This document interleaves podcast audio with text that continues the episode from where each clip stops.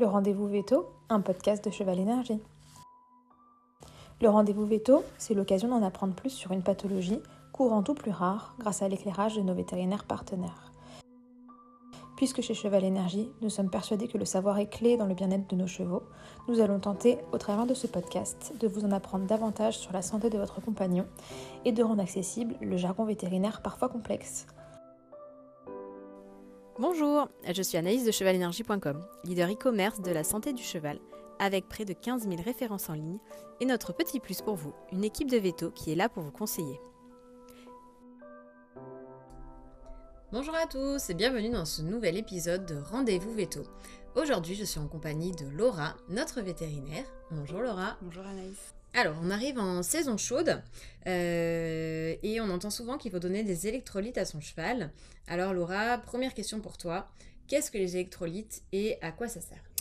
Alors, donc euh, oui, les électrolytes, ce sont des éléments minéraux euh, qui vont transporter une charge électrique. Et donc, lorsqu'ils sont dissous dans, dans, des liquides, comme le sang. Donc, on va les retrouver sous forme d'ions. Euh, par exemple, euh, les ions sodium, Na+, potassium, K+, et chlorure Cl-. Et donc, pour la petite anecdote, notre sel de table, qui s'appelle aussi chlorure de sodium, euh, de formule NaCl, est une source d'électrolyte une fois qu'il est dissous dans l'eau. Il va donc donner les ions Na+, et Cl-. Ok. et alors, du coup, c'est quoi leur rôle dans l'organisme? Alors, leur rôle, euh, ils en ont plusieurs. Donc, ils participent à la transmission de l'influx nerveux, au métabolisme cellulaire, au bon fonctionnement de toutes nos cellules, au maintien de l'équilibre euh, acido-basique euh, dans le sang et également au maintien de la pression osmotique et de l'équilibre hydrique. Donc, c'est-à-dire que les ions vont appeler l'eau. Euh, et donc vont s'assurer euh, de bon équilibre euh, entre les différents milieux et de la bonne concentration en eau. Et donc finalement, ils vont aussi avoir un effet dans la contraction musculaire. Mais alors du coup, pourquoi est-ce que les chevaux peuvent manquer d'électrolytes? Alors, c'est vrai qu'en théorie, l'alimentation est une source d'électrolytes, donc les chevaux peuvent le, trouver dans, dans, leur alimentation. par contre, le cas particulier du cheval de sport, euh, c'est qu'il euh, va perdre énormément d'électrolytes euh, lorsqu'il va transpirer. Donc pour la petite anecdote, lorsqu'un cheval fait un effort, il va produire entre 10 et 20 litres de sueur par heure lors d'un effort intense, ce qui est énorme. Et donc dans sa sueur, dans, dans la dans l'eau qu'il va perdre, il va également perdre des électrolytes. Et donc, il peut arriver à manquer d'électrolytes.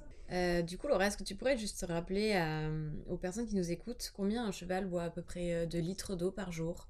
Oui, donc pour un cheval de 500 kg euh, qui ne fait pas d'efforts particulièrement soutenus, donc ce sera entre 20 et 40 litres par jour. D'accord, très bien. Voilà.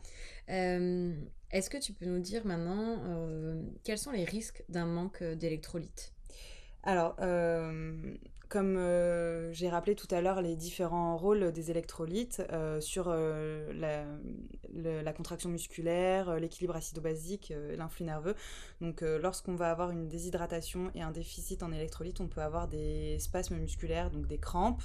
mais ça peut également causer des coliques, des ulcères, un syndrome type coup de sang euh, voilà, de la léthargie, des problèmes neurologiques, puisque ça participe aussi à la bonne transmission de l'influx nerveux.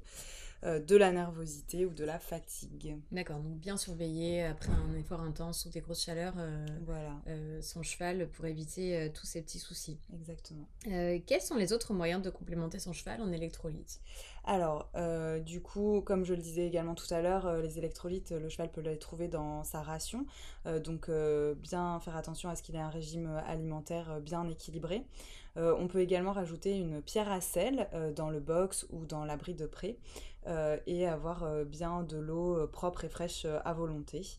voilà, et donc bien évidemment, sinon la complémentation en électrolyte en version solide ou liquide peut être en plus. Oui, on, connaît surtout euh, bah, les, seringues ou aussi euh, sous forme de granulés peut-être. Euh. alors donc ça peut effectivement être soit des granulés à mettre dans la ration, des poudres à dissoudre dans l'eau de boisson.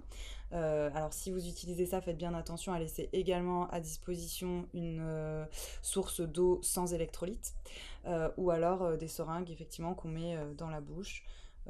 voilà, ou alors un liquide également à mettre dans la bouche ou dans la ration. Très bien. Dernière question, est-ce qu'il y a des règles à respecter quand on donne des électrolytes? Euh, oui, donc effectivement, comme je le disais, euh, bien toujours euh, que le cheval ait accès à une source d'eau propre et fraîche et pure sans électrolyte également. Donc si vous choisissez la complémentation en poudre, laissez de l'eau avec les électrolytes et de l'eau sans électrolytes. et si vous choisissez de donner des électrolytes avant ou après un effort, donc si vous le donnez avant une compétition, il faut le donner environ une heure avant la compétition. Euh, pour éviter, euh, enfin pour bien que le cheval ait le temps euh, de l'assimiler. c'est le temps nécessaire à leur absorption dans le sang, une heure.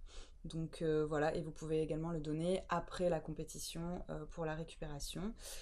et éviter, on évitera aussi de donner des électrolytes qui contiennent trop de potassium avant l'effort.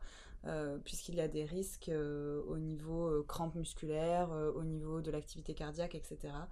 Euh, mais bon, en général, euh, dans, les, dans les électrolytes, on a majoritairement du chlorure de sodium et du chlorure de potassium. Et donc, tout est bien dosé. Donc, euh, si vous suivez bien les recommandations, normalement, il n'y aura pas de soucis. Ok, et eh ben, on va faire ça. Alors, en tout cas, merci beaucoup Laura pour donc, cet épisode sur les électrolytes et à bientôt pour un nouveau podcast. À bientôt. Merci à tous Nous espérons que cet épisode vous a plu. N'hésitez pas à le partager. Et à bientôt sur Cheval Énergie.